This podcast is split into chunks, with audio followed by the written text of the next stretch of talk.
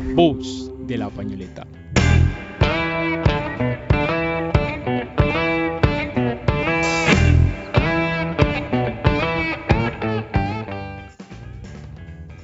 Todos conocemos la historia, o eso creemos. Hoy les quiero contar de un hombre, de una de las mentes detrás del movimiento Scout. Pero primero revisemos qué es lo que sabemos. Según lo que yo recuerdo, la cosa es más o menos así.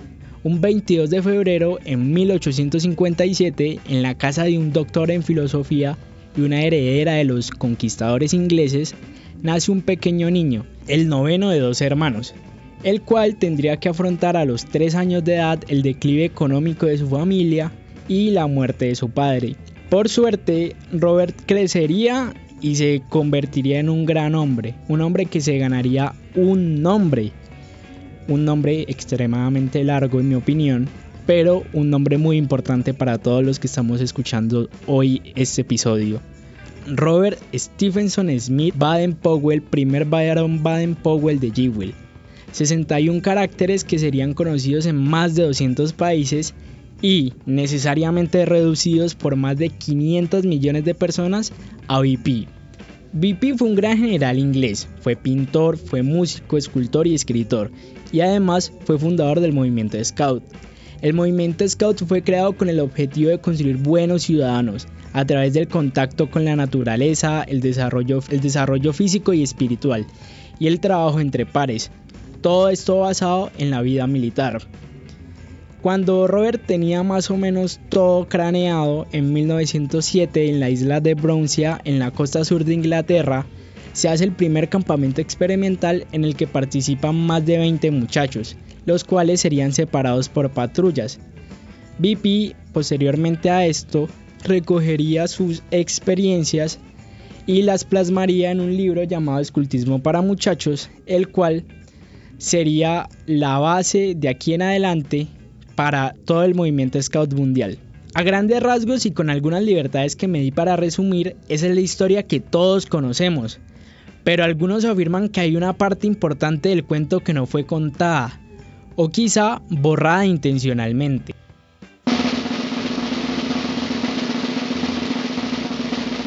Acronon saludos a todos ustedes. Sean bienvenidos a la segunda temporada de La Voz de la Pañoleta, un podcast sin utensilios.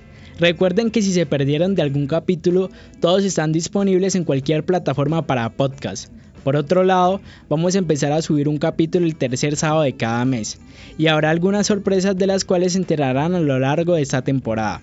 Yo soy Fernando Cruz, arroba Cruz en Instagram y estoy muy a gusto de estar aquí, narrando algunas historias para ustedes.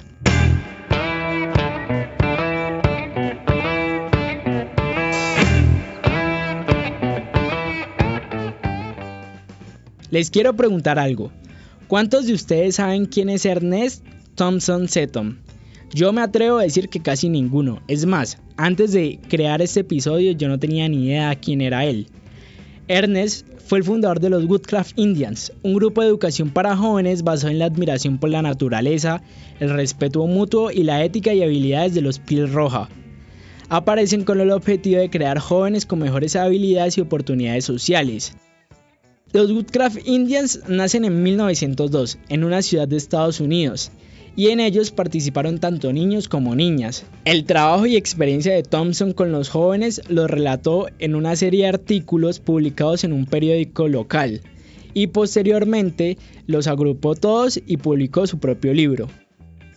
En 1906 a BP le llegaría uno de los libros de Seton y en una reunión formal le pediría permiso a Thompson para poder usar varias de sus ideas en su campamento experimental en Broncea. Entre ellas, según afirma Brian Morris, historiador, en un artículo publicado en el Journal of Contemporary History en 1970, el saludo de mano izquierda.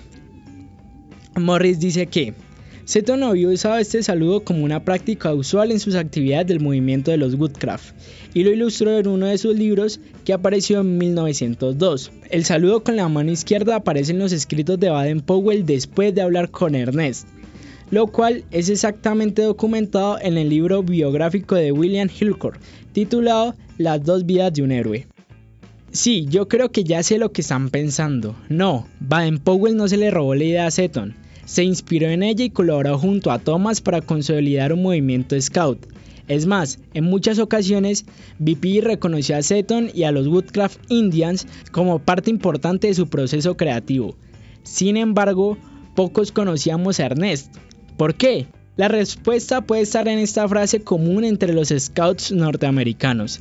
Seton lo creó, BP lo impulsó y J. West lo liquidó. ¿Qué, ¿Y esa frase qué? ¿Quién es J. West? Pues les cuento. En 1910, cuando Seton es nombrado como jefe de los BSA, Boy Scouts de América, con él estaba James West, un ejecutivo. West es un excelente ejemplo de superación tanto física como personal. Creció como huérfano y en medio de muchas dificultades físicas. Sin embargo, fue un burócrata que llenó los scouts de normativas y un excesivo adiestramiento militar. Tanto que cuando a Thompson se le terminó su tiempo en el cargo no fue reelegido. Uno por no ser estadounidense y dos por constantes choques con la ideología de West y su fuerte inclinación militar en el movimiento. Lo que obligó a Seton a alejarse muchísimo del movimiento scout. Las constantes críticas de Seton al movimiento Scout en América le costaron caro, tanto que en 1916, cuando él ya estaba apartado de los BSA, todas sus contribuciones del manual de los Boy Scouts fueron eliminadas y fue tachado como un llorón, pues constantemente le enviaba quejas a Baden Powell diciéndole que le había robado la idea de los Scouts.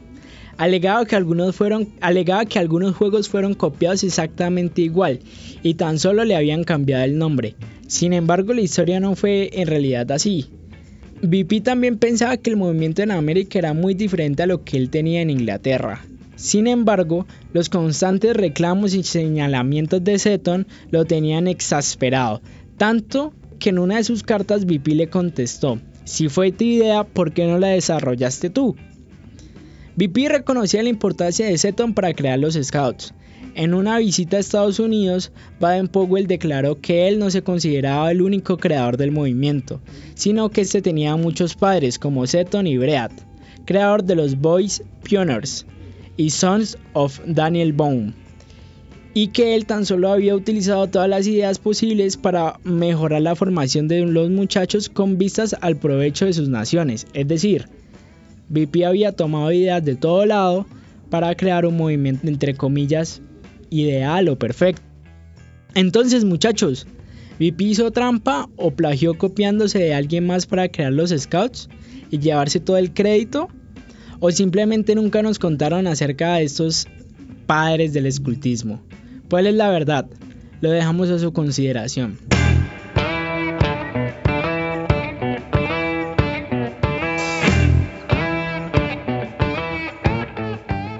Muchas gracias por escucharnos. Si les gusta este tipo de contenido, no se olviden de seguirnos en nuestras redes sociales.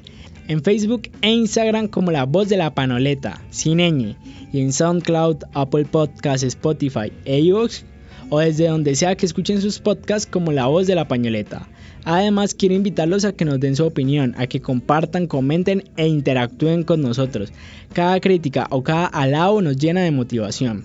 El resto del equipo de la voz de la pañoleta a Nicolás Castañeda, Vanina Morcillo, Joseph Arroyado y Kevin Cortés. Sin nada más que decir, hasta luego. Nos vemos en la próxima fogata. La voz de la pañoleta.